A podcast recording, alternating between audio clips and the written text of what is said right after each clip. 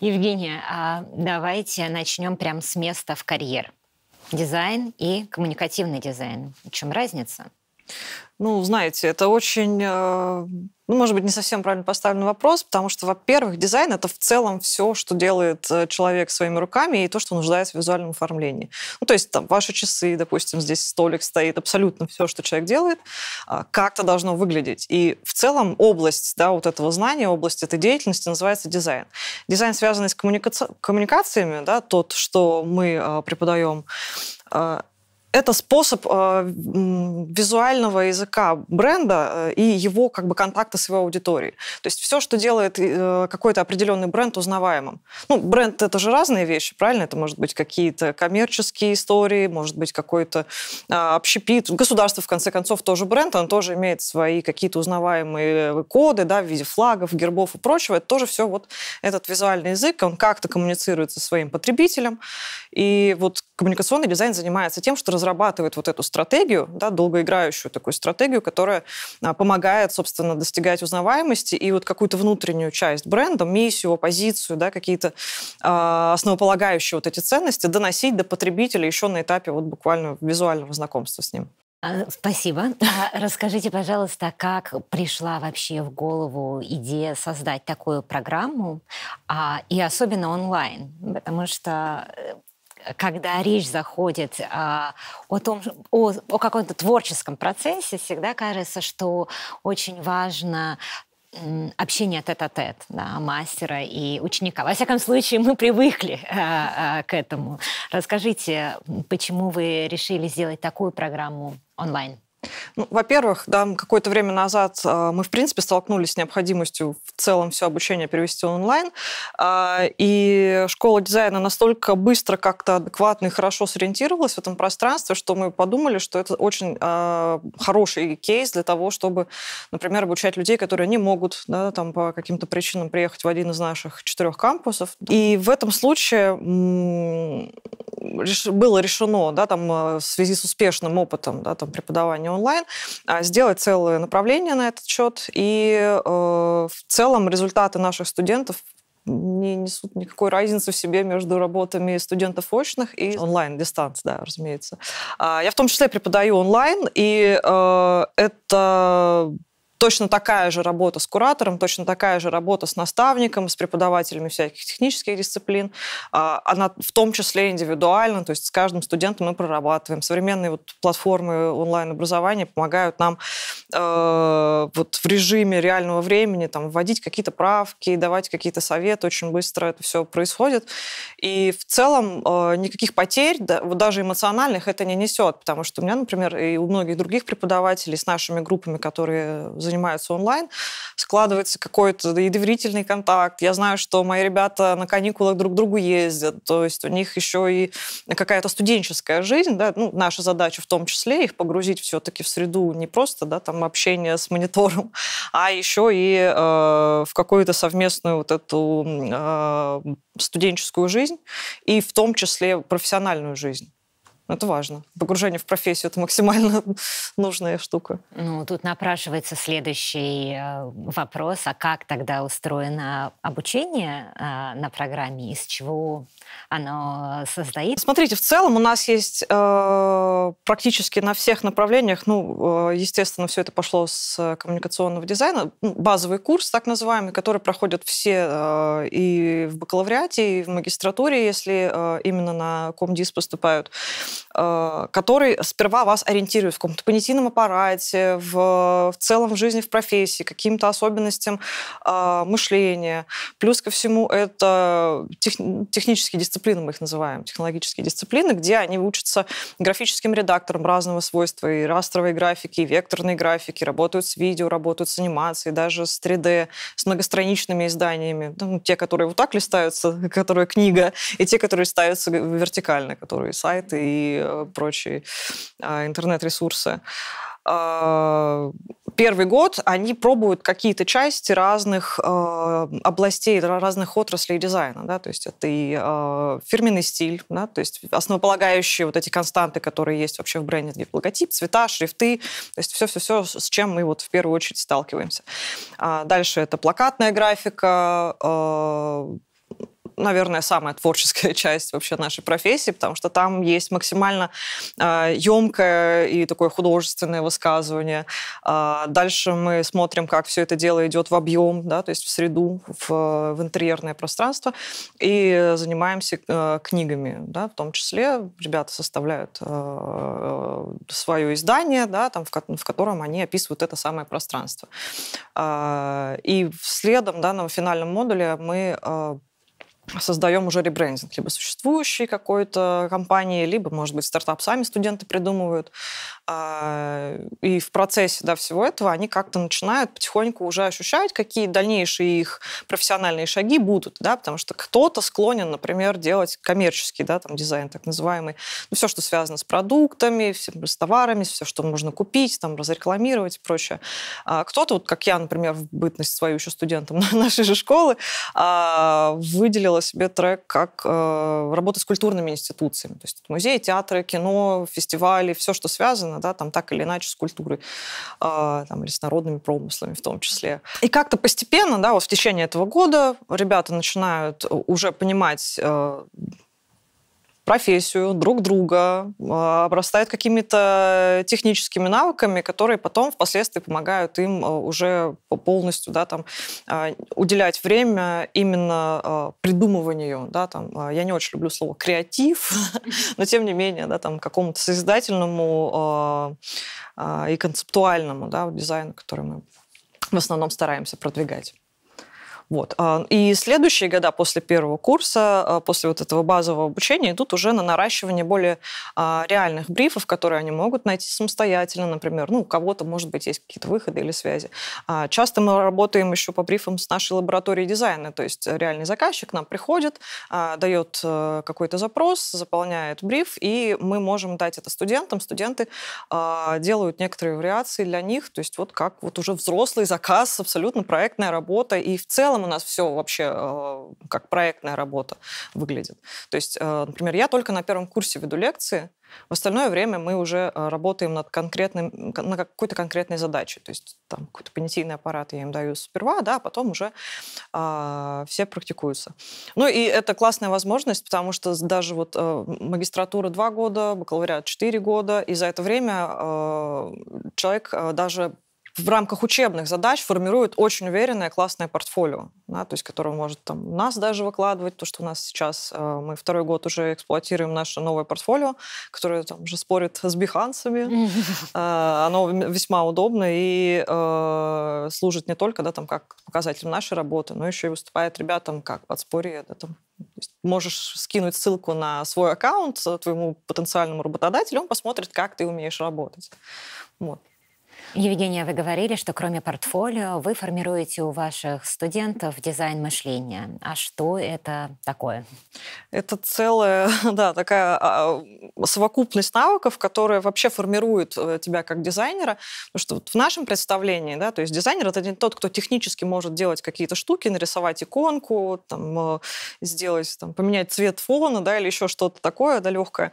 А в нашем понимании, в понимании профессионального дизайна мышления, это такая штука, которая помогает правильно сформулировать вопрос и запрос своей целевой аудитории, да, какой-то условный или бренда, а, и найти какое-то, э, возможно, неочевидное, но эффектное решение. Я всегда своим студентам привожу пример. Эм, я, признаться, не помню, что это был за кейс и что это был за бренд, но э, у компании, производящей зубную пасту, допустим, а, возникла необходимость э, расширить свою э, аудиторию, да, расширить свои продажи.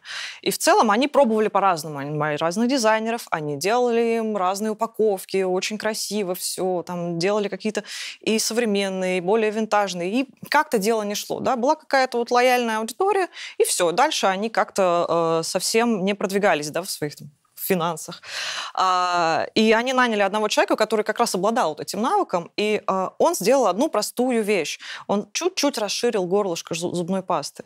Это штука, которая находится как-то у вас вот, ну, в, архи... ну, в подкорке, что ли. То есть просыпаешься утром, абсолютно одним и тем же движением давишь эту пасту. А, оно на механике. Мы, если там кого-то спросить сейчас, то он не вспомнит, как он это делал. Просто очень механическое движение. И вот это одно маленькое расширение вот этого флакончика позволило быстрее тратить эту пасту и, э, соответственно, в связи с большими объемами продаж, они выросли просто, ну, как бы по срокам, да, то есть паста начала кончаться быстрее, люди начали покупать ее чаще. И, соответственно, финансовый оборот компании вырос. Да, то есть а, это, может быть, не самый этичный пример, но, тем не менее, а, вот дизайн мышления — это скорее вот про это. Не про создание какой-то красивой эстетичной картинки, хотя не спорю, это тоже функциональная штука, а именно про понимание ключевой проблемы, поиска неординарного решения этой проблемы и в целом да, там, какого-то формирования по итогу максимального выхлопа, что ли, скажем так. Оставим за, за, за скобками какие-то моральные суждения по этому поводу. Меня скорее э, поразило то вы говорили, что в начале, что дизайн это не только картинки, но вот это пример, что дизайн это вещи, и то, как вы этими вещами пользуетесь, это, это очень наглядно в этом примере. Хотела спросить а, а, о том, а кто может прийти на вашу а, программу? На базовый курс а, вообще абсолютно кто угодно. То есть а, у нас простроено... Базовый курс это как раз коммуникационный дизайн. Да, угу. да, а, у нас обучение как раз простроено таким образом, что мы э, человека вводим прям самых азов. И даже если там человек никогда не, не открывал ни одного графического редактора, у него есть э, абсолютно там равный шанс со всеми остальными ребятами. А, потому что мы учим всему прям с нуля, начиная от пропедевтики, каких-то композиционных особенностей, построению шрифта, вот, ну, то есть все, все, что нужно для того, чтобы емко а, понимать вот этот функционал всего, что может дизайнер, мы учим прям с самого Даже нуля. рисовать от руки не нужно уметь? Не нужно. Ну, я умею, но я, по-моему, за 10 лет э, вообще в дизайне ноль раз рисовала. То есть, э, например, иллюстрация — это отдельный вид э, визуального да, там, какого-то искусства. Э, и в целом практически весь дизайн можно выстраивать просто на буковках, просто на цветах, э, на фотографиях, то есть ну, на куче разных вещей. А если есть э, какой-то определенный скилл, который, например, у человека развит лучше всего, допустим, там кто-то хорошо чувствует цвета. Я не очень хорошо чувствую цвета, но я хорошо помню цифры, поэтому, например, когда я делаю дизайн, я запоминаю циф, э, числовые коды э, цвета и использую их, исходя из э, знания там просто э, механики программы. А кто-то, например, любит рисовать и умеет это делать, э, и он может интегрировать в свою идентику, да, там, которую он создает, иллюстрации персонажей, каких-то маскотов, э, может быть, какие-то паттерны создавать. Э, можно идти просто там, если хорошо фотографируешь, или, например, бренд связан как-то с фотографией, можно придумывать какой-то фотостиль. То есть любой скилл, который ты имеешь, его можно и нужно применять. А, однако у меня ближе ко второму курсу к студентам всегда есть такая небольшая а, задачка со звездочкой, потому что я, как правило, начинаю подговаривать так, как тот самый злобный дизайнер, который все продает. Подговаривать, делать какие-то ну, нехарактерные вещи, потому что если ты не, ну, как бы не ступишь на незнакомую территорию, ты никогда не поймешь, э, есть тебе там смысл дальше собирать цветочки или лучше остаться там, где ты есть есть. Вот в таком контексте. А, а какой самый безумный переход совершили ваши студенты? Кто у вас учился из какой-нибудь совсем неочевидной отрасли? У меня э, как раз онлайн-студент, э, у нас они разбросаны вообще там по всему земному шару. А молодой человек из э, Краснодарского края делал очень техничные, э, там такие 3D-шные, очень замороченные э, сайты. И вот мальчик-техник, который делает все очень строго, жесткая сеточка, брутальные широкие шрифты. Ну, то есть, видимо, какая-то у него была э, с этим э, ну, эстетическое какое-то предпочтение. И в какой-то момент я просто понимаю, что он уже начинает сам себя повторять, и это всегда какой-то, ну, это всегда стоп-сигнал, э, это потолок. Если ты сам себе выстроил вот этот потолок, ну, мы все понимаем, что дальше будет. Ну, ничего не, не будет. будет. Да, особенно если это еще э, студент, да, у которого, в принципе, а, все возможности впереди, тем более есть как бы широкое поле для экспериментов. Мы это только приветствуем. Нас, то есть, ну, нет какого-то определенного критерия, что ты должен делать вот так. А, все очень индивидуально. Вот. И я его подговорила э, в какой-то момент э, делать супер розовых пони вообще, каких-то нежный дизайн с шариками, э, с прозрачными какими-то штуками, с градиентами. То есть он сперва очень нервничал, потому что, ну, рука уже набита, да, вот привычные какие-то вещи он создает, и, и дальше как-то вот, ну, просто не, ну, не, не понимает, как нет. Интересно, но просто, э, как сказать, замылился глаз, что ли, уже только в свое, свое видишь, и все. Сперва ему было страшно сложно, а потом он так э, воодушевился этим делом, что у меня он весь второй год обучения, собственно, занимался каким-то очень няшным таким дизайном. Э, это, это здорово, потому что ты сам над собой в первую очередь эксперимент проводишь. И мы, мы это очень сильно приветствуем у нас, потому что здесь... Э, ну, как бы говорят, дизайн творческая профессия. Я ну, наполовину согласна с этим тезисом, но действительно к нам приходят ребята, у которых эм, совсем какая-то особенная да, насмотренность, особенный там культурный или там просто, а, да даже бытовой какой-то бэкграунд. И очень интересно, когда все начинает выходить за рамки предложенных, да, уже существующих дизайн-концепций, и а, мы в основном стараемся из них это все как-то вытащить. Да, Женя, я спрашивала как раз вот про это. А что за предыдущий учебный бэкграунд у ваших студентов? Какой самый сумасшедший, crazy, crazy кейс вы можете можете вспомнить? А, в плане... Э, ну, у нас разные ребята, конечно, там и юристы, и астрофизики приходят. Астрофизики звезды рисуют? Или тоже няшных пони? Э, нет, они делают в основном почему-то все связанное с растениями. Я не, не, не знаю, в чем нюанс. Снится а... нам трава, трава у дома. Видимо, да. А, расскажите, пожалуйста, чуть больше про а, профессиональные портфолио, которые собирают а, ваши студенты.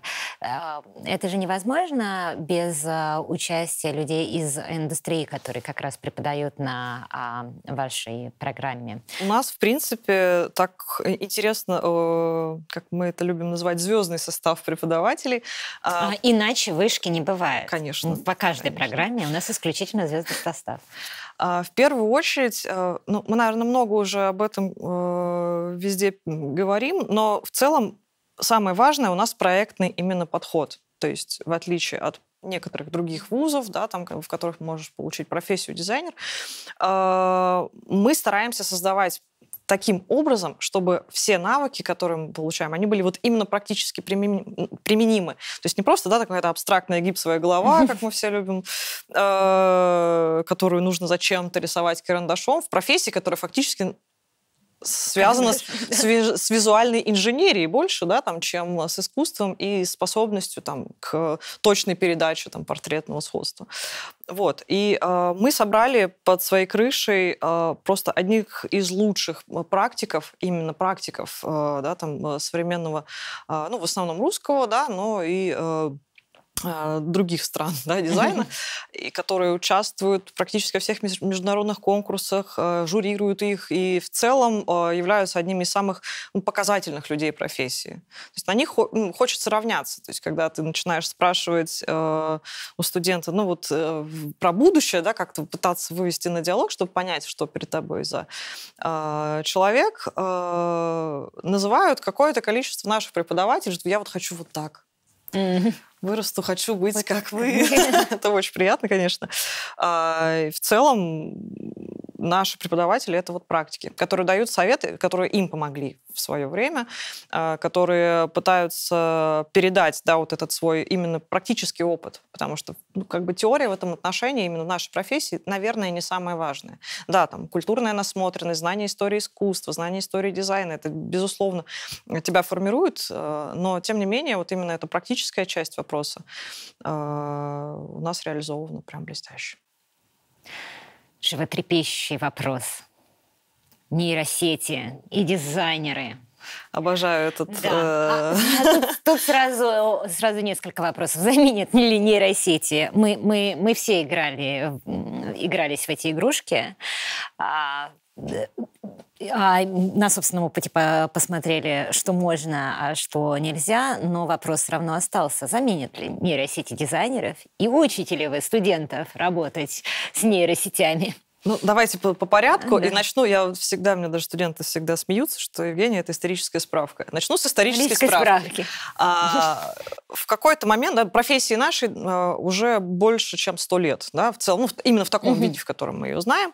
А, и в какой-то момент а, люди, которые а, занимались вот этой профессией, а, столкнулись с такой штукой, что несколько десятков лет назад появились первые графические редакторы, в которых достаточно просто можно было что-то написать, сделать какую-то графику, со временем обработать фотографию и прочее, прочее. И их э, исключительные э, технические навыки, связанные с тем, как вырисовываются шрифты, как выстраивается знак там, и прочее, прочее, оказались под угрозой.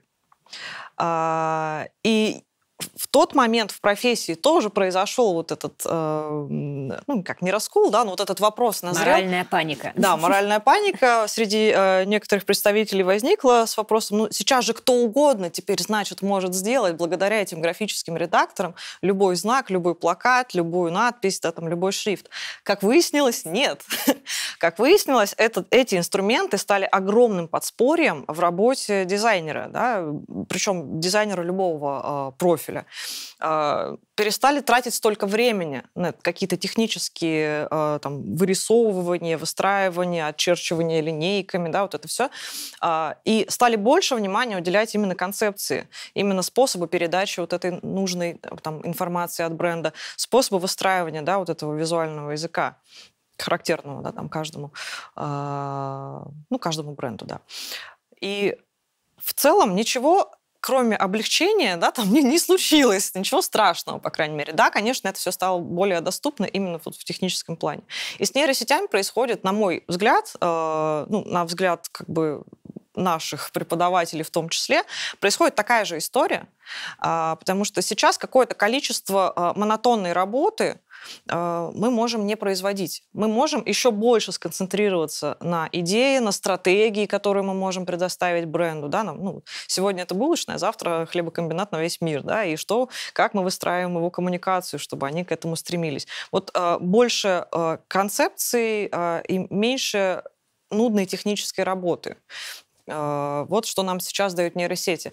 А, ну, вы говорите, что все с этим игрались, и вы помните, как это сложно, наверное, задать запрос нейросети таким образом, чтобы она выдала то, что вы хотите. Но а, человек всегда посредник да, между нейросетью и там, итогом. Да? То есть вы выдаете запрос. Но, опять же, вот этот способ мышления нужно иметь, нужно понимать, как ты выстраиваешь эту линию. У нейросети нет воображения да, она работает, в принципе, как наше воображение. Да? Воображение работает как? Мы когда-то что-то много всего видели, и потом в каком-то контексте это все переконструируется и дает нечто новое. У нейросети похожая история, но у нее нет э, культурного бэкграунда, насмотренности, у нее нет а, адекватного представления социальных норм, у нее нет а, вот этого ощущения правильного, да, там, который мы, а, когда анализируем целевую аудиторию, мы смотрим, какой у нее психотип, да, там, чего, какие у нее эмоциональные состояния. Это все нейросеть не может. Естественно, она заменит какое-то количество работ работников профессии. Я вот не говорю профессионалов, а работников профессии, потому что есть какие-то такие технические штуки, которые, а, собственно, э, ну, наверное, не являются показательными. Например, там карточки для маркетплейсов, а, какие-то, может быть, э, вовлекающие сторис и прочие штуки, которые, в принципе, не, не требуют большого погружения, да, там, такого эмоционального, просто, ну, показывают какой-то товар. Да, это тоже делают люди с дизайн-навыками, но не с навыками дизайн-мышления, опять же. Ну, в целом, э, да, вот э, если брать какие-то простые вещи, типа создания там абсолютно э, идентичных друг другу там лендинг-страниц или карточек товара, конечно, здесь есть о чем попереживать ребятам. Э, но они могут пойти к нам в магистратуру, и мы научим их, как этому противиться. У меня студенты, вот продолжая ваш вопрос, э, у меня студенты в этом году вот два модуля подряд а, мы интегрировали, собственно, социальные сети в раз... Ой, э, нейросети в разном ключе. То есть кто-то использовал там чат GPT, он давал им бриф, там кто-то использовал uh, Midjourney. Midjourney, да, или uh, другие вот uh, всяческие нейросети, связанные с изображениями, для того, чтобы сконструировать одну из концепций и проверить, uh, как, uh, как это вообще работает. Ну, то есть можно ли взять и отдать ей все, всю задачу и получить просто готовый результат? Нет, невозможно. Это всегда требует большой доработки. А, знаете, один а, наш известный с вами коллега из а, факультета компьютерных наук Евгений Соколов однажды сказал, что помните о том, что нейросети всего лишь умеют лучше всего предсказывать следующее слово. Ну, в случае визуальных вещей, наверное, следующий образ. И мне кажется, да, что там, где нужна какая-то новизна, не какой-то анализ. Никогда никакое новое изобретение а, человека не а, заменит. Евгения, поделитесь а, немного тем, чем а, занимаются выпускники вашей а, программы. Есть какие-то случаи, которые вспоминать о которых вам а, приносит удовлетворение или удовольствие? Ой, да практически все. Мне сложно выделить. Мы очень любим, я очень люблю своих студентов. Для меня какое-то э, сохранять контакт с ними это очень э, радостная история. Э, биографии складываются очень по-разному, да, то есть ну, по итогу, после этой программы, э, у тебя есть несколько вариантов развития событий. И вот, ну, студенты мои показывают как раз, э, что эти варианты, как правило, и используются. То есть, например, вы можете пойти работать в, какую-то, э, в какое-то дизайн-бюро, да, то есть э, место, где конкретно люди специализируются на дизайне, быть одним из участников вот этой команды, получать постоянно разные задачи и, собственно, работать, расти там до там, синера да, и так далее. А, есть возможность, например, пойти куда-то в компанию, в которой нужен дизайнер. Да, то есть какую-то крупную компанию. У нас многие идут в Яндекс, в Сбер, ну, то есть э, по, по, по крупным компаниям рассредотачиваются. Это э, другая уже история, связанная с тем, что ты находишься в рамках одного бренда и одного брендбука и постоянно реализовываешь его новые возможности. Есть возможность, например, э, ну, это называют фриланс, но я люблю это называть проектная работа, потому что слово фриланс как-то э, мне немного режет ухо, признаться. Э, я так работала, э, как начала уже э, быть в практике, я работала проектно, то есть ты находишь, или скорее тебя находят часто, а, какой-то заказчик, ты создаешь ему брендбук, объясняешь, что, что с этим происходит, и уходишь дальше, там, как э, дизайн Робин Гуд, который помогает всем, кому нужно. А, и дальше они работают по твоему брендбуку уже со своим штатным дизайнером, допустим. А, у нас еще э, произошла такая замечательная история преемственности, э, я, наверное, ей подтверждение, потому что я была первым самым набором нашей школы в 2013 году.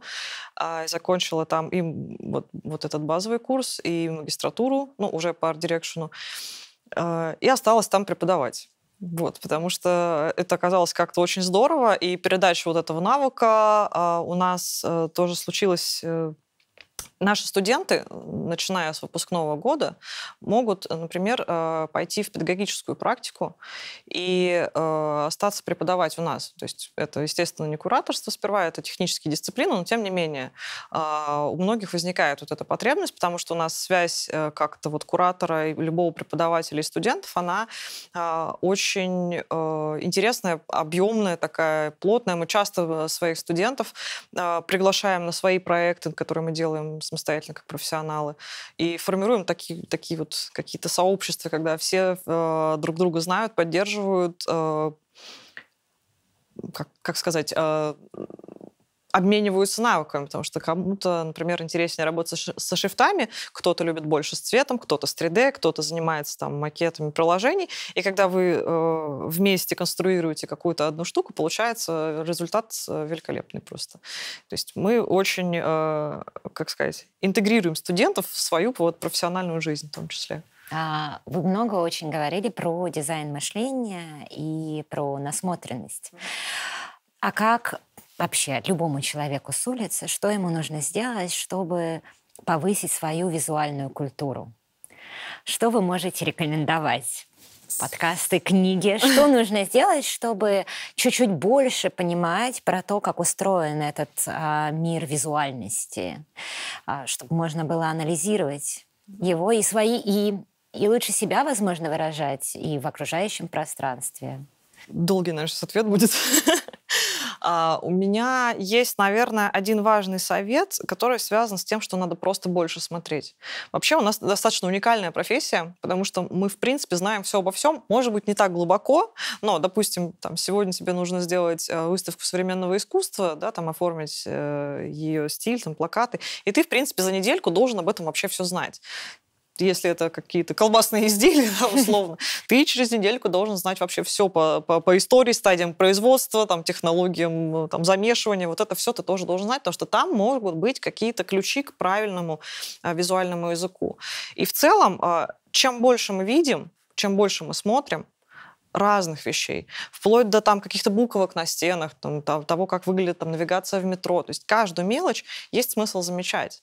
Есть смысл задавать себе постоянно вопрос, а зачем эта штука? Почему она такая, а не другая? Работает она здесь или не работает? Да? Ну, то есть не бывает же плохого и хорошего дизайна. Бывает дизайн, который сработал или который не сработал. А, и в этом случае очень сильно на помощь приходят разные социальные сети. Э, у нас сейчас э, мы формируем, собственно, наше как раз э, портфолио, которое заменяет э, многие нынешние уже э, крупные кейсы по хранению разных дизайн-проектов. Собственно, можно найти у нас на сайте на него ссылку. И там мы собираем наши лучшие работы из всех направлений, абсолютно всех. И это как раз отличная копилка для того, чтобы посмотреть, во-первых, результат, и он правда впечатляет. А во-вторых, как-то постоянно держать руку на пульсе того, что сейчас, например, актуально. А смотреть то, что является классикой да, условный. А, и в целом самый хороший совет — это держать глаза открытыми и пытаться анализировать, почему и зачем и как. Эти выводы не имеют э, какой-то конечной точки, конечного ответа. Ну, правильных нет, но очень важен сам процесс размышлений, сам процесс замечания мира вокруг себя. Ну, то есть мы же фактически его формируем весь, и есть смысл с ним лучше контактировать, лучше взаимодействовать. Евгения, расскажите поподробнее, а что нужно сделать, чтобы попасть на программу? На вашей программе требуется портфолио. Портфолио — это а, Вообще, как правило, портфолио — это какой-то э, определенный набор ваших работ, который характеризует э, вас как профессионала в целом. Но есть один нюанс. А, для того, чтобы поступить, например, в магистратуру базового курса, а, это портфолио как таковое не требуется. А, нам требуется в основном мотивационное письмо студента. Как правило, это вызывает самое большое количество вопросов. А, мотивационное письмо нам нужно для того, чтобы мы понимали, что человек понимает, куда он идет. А, то есть часто бывает, что эм, студент, например, э, прекрасно рисует, но совсем не близок да, к какому-то стратегическому мышлению. И на этом моменте мы могли бы порекомендовать ему пойти, допустим, на, на иллюстрацию да, где он прокачал бы свои навыки, и а, ему было бы э, гораздо комфортнее, и в перспективе он мог бы лучше развиваться как профессионал.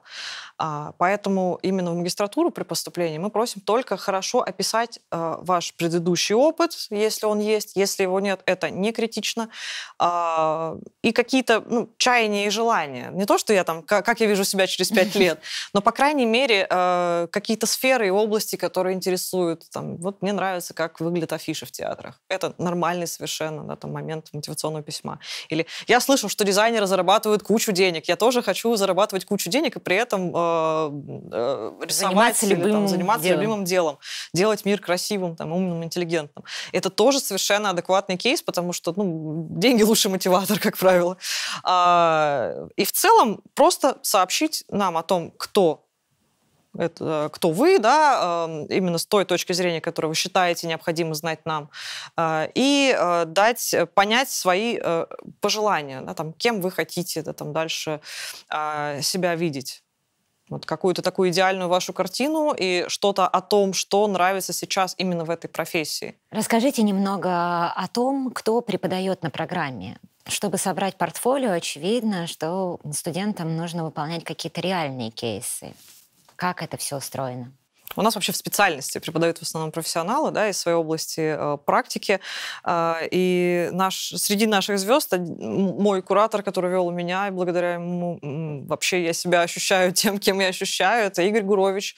Он один из э, лучших профессионалов, плакатистов, всемирно известный человек, да, на которого ориентируется огромное количество людей, которые, в принципе, олицетворяет собой, наверное, тот, тот самый дизайн, который возник, когда возникла Россия а, в этом периоде. А, собственно, благодаря ему моя карьера пошла как раз а, именно вот именно дизайн-часть потому что мы вместе работали над многими проектами, над музеем слова на ВДНХ, там, над э, разными даже предвыборными историями. То есть э, вот и, и, и многие мои сокурсники, в том числе, пошли следом за ним, да, и сейчас там э, занимают какие-то классные высокие позиции в своей области. Э, Саша Кузнецова преподавала, это один из э, преподает сейчас и является академическим руководителем всего э, вот этого кейса а, она является художником, а, известным современным художником, а, дизайнером, работавшим с ключевыми вообще российскими изданиями.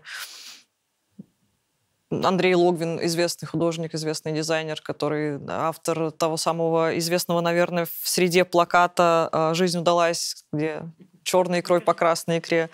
Многие другие, всех и не упомнить. И фактически все из них потом э, как-то какое-то количество студентов, которые имеют к этому там склонность и желание, забирают либо к себе в студии, да, там э, вот у Игоря Гуровича там Остен группы, э, Логвина в студии можно работать, Саша Кузнецова, например, своих студентов потом э, помогает им с выставками, например, по современному искусству. А, мы все до сих пор работаем в связке уже с, мне с выпуска прошло много лет, а мы все еще все вместе и с сокурсниками, и с нашими кураторами. Все, все еще вместе в профессии, и дальше будет только больше. Евгения, вот лично я убеждена, что прогресс неостановим. Мы все движемся в светлое будущее. Расскажите, пожалуйста, куда движется дизайн?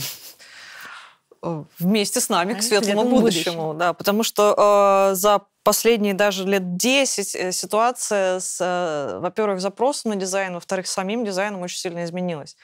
А, даже вот э, в начале моей практики дизайнер, вот, по крайней мере, в России, не сильно воспринимался как необходимая какая-то единица бренда, да, там, и его работы. Сейчас мы видим, что к дизайнерам обращаются уже очень крупные компании, которые, казалось вообще не связаны там, с дизайном, с коксообрабатывающими комбинатами, но которые понимают важность коммуникации этой визуальной, потому что мы начинаем, э, ну, как бы, немножко больше внимания уделять этой самой картинке, да, а, тому, как это выглядит. Потому что э, это короткое сообщение. Увеличение количества постоянной информации. Мы э, сокращаем вот способ вот этой самой коммуникации. То есть быстрее, понятнее и эмоциональней. В целом дизайн — это такая штука, которая, ну, коммуникационный дизайн, который апеллирует даже немного не к продукту и конкретному потребителю, а внутренним ощущением вот этой эмоциональной теплоте или, наоборот, какой-то холодности, строгости, да. То есть мы как бы, ну, не то чтобы играем на чувствах, да, но тем не менее стараемся сделать так, чтобы человек, который пользуется э, продуктом, оформленным с нашей помощью, а, получал то, что ему обещают, и обещать какое-то очень хорошее. И э, это стало важным. Дизайнеры начали э, повсеместно да, уже требоваться, фактически начиная там, от бизнес-презентаций, заканчивая там, какими-то огромными фестивалями. Да, и э, мир становится для человека удобней.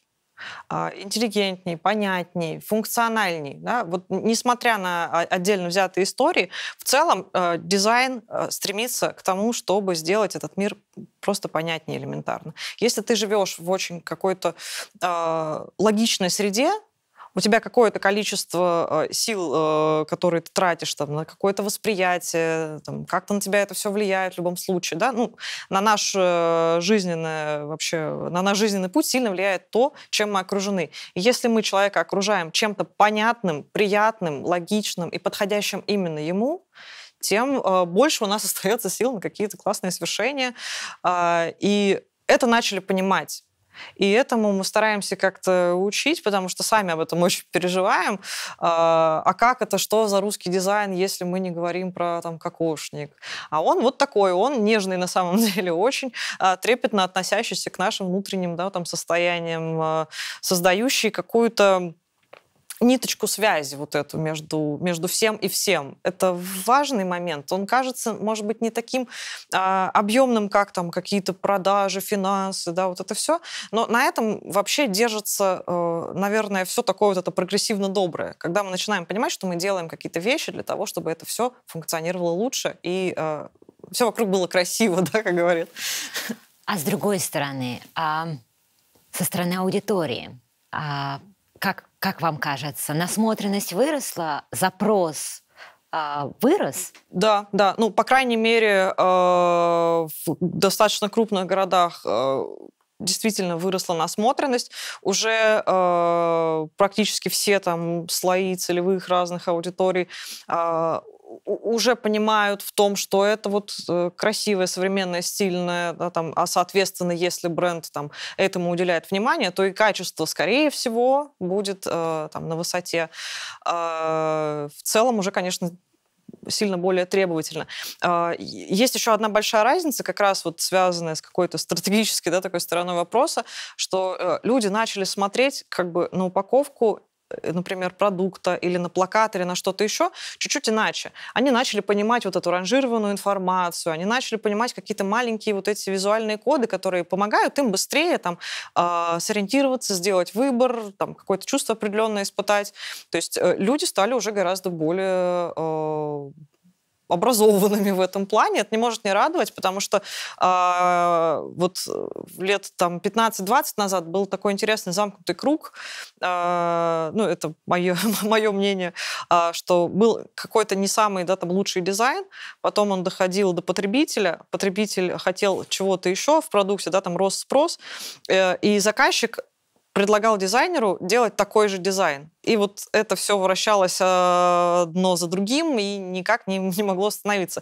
Потом в России как-то начался этот э, вообще дискурс, что такое дизайн, а что такое наш конкретный дизайн, да, там э, немаловажную роль в этом сыграла наша школа, и мы этим страшно гордимся.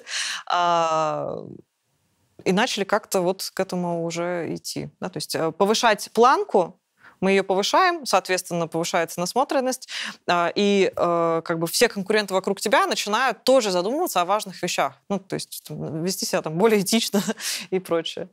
А про а, дизайн окружающего нас. Есть а, какая-нибудь история про, может быть, очень маленькую незаметную вещь, но которая изменила многое.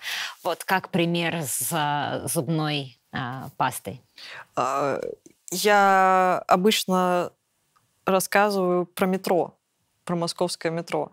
А для тех, кто путешествует, видел много разных э, станций, много разных метрополитенов э, там, всего мира, а, все говорят, что у нас самое удобное.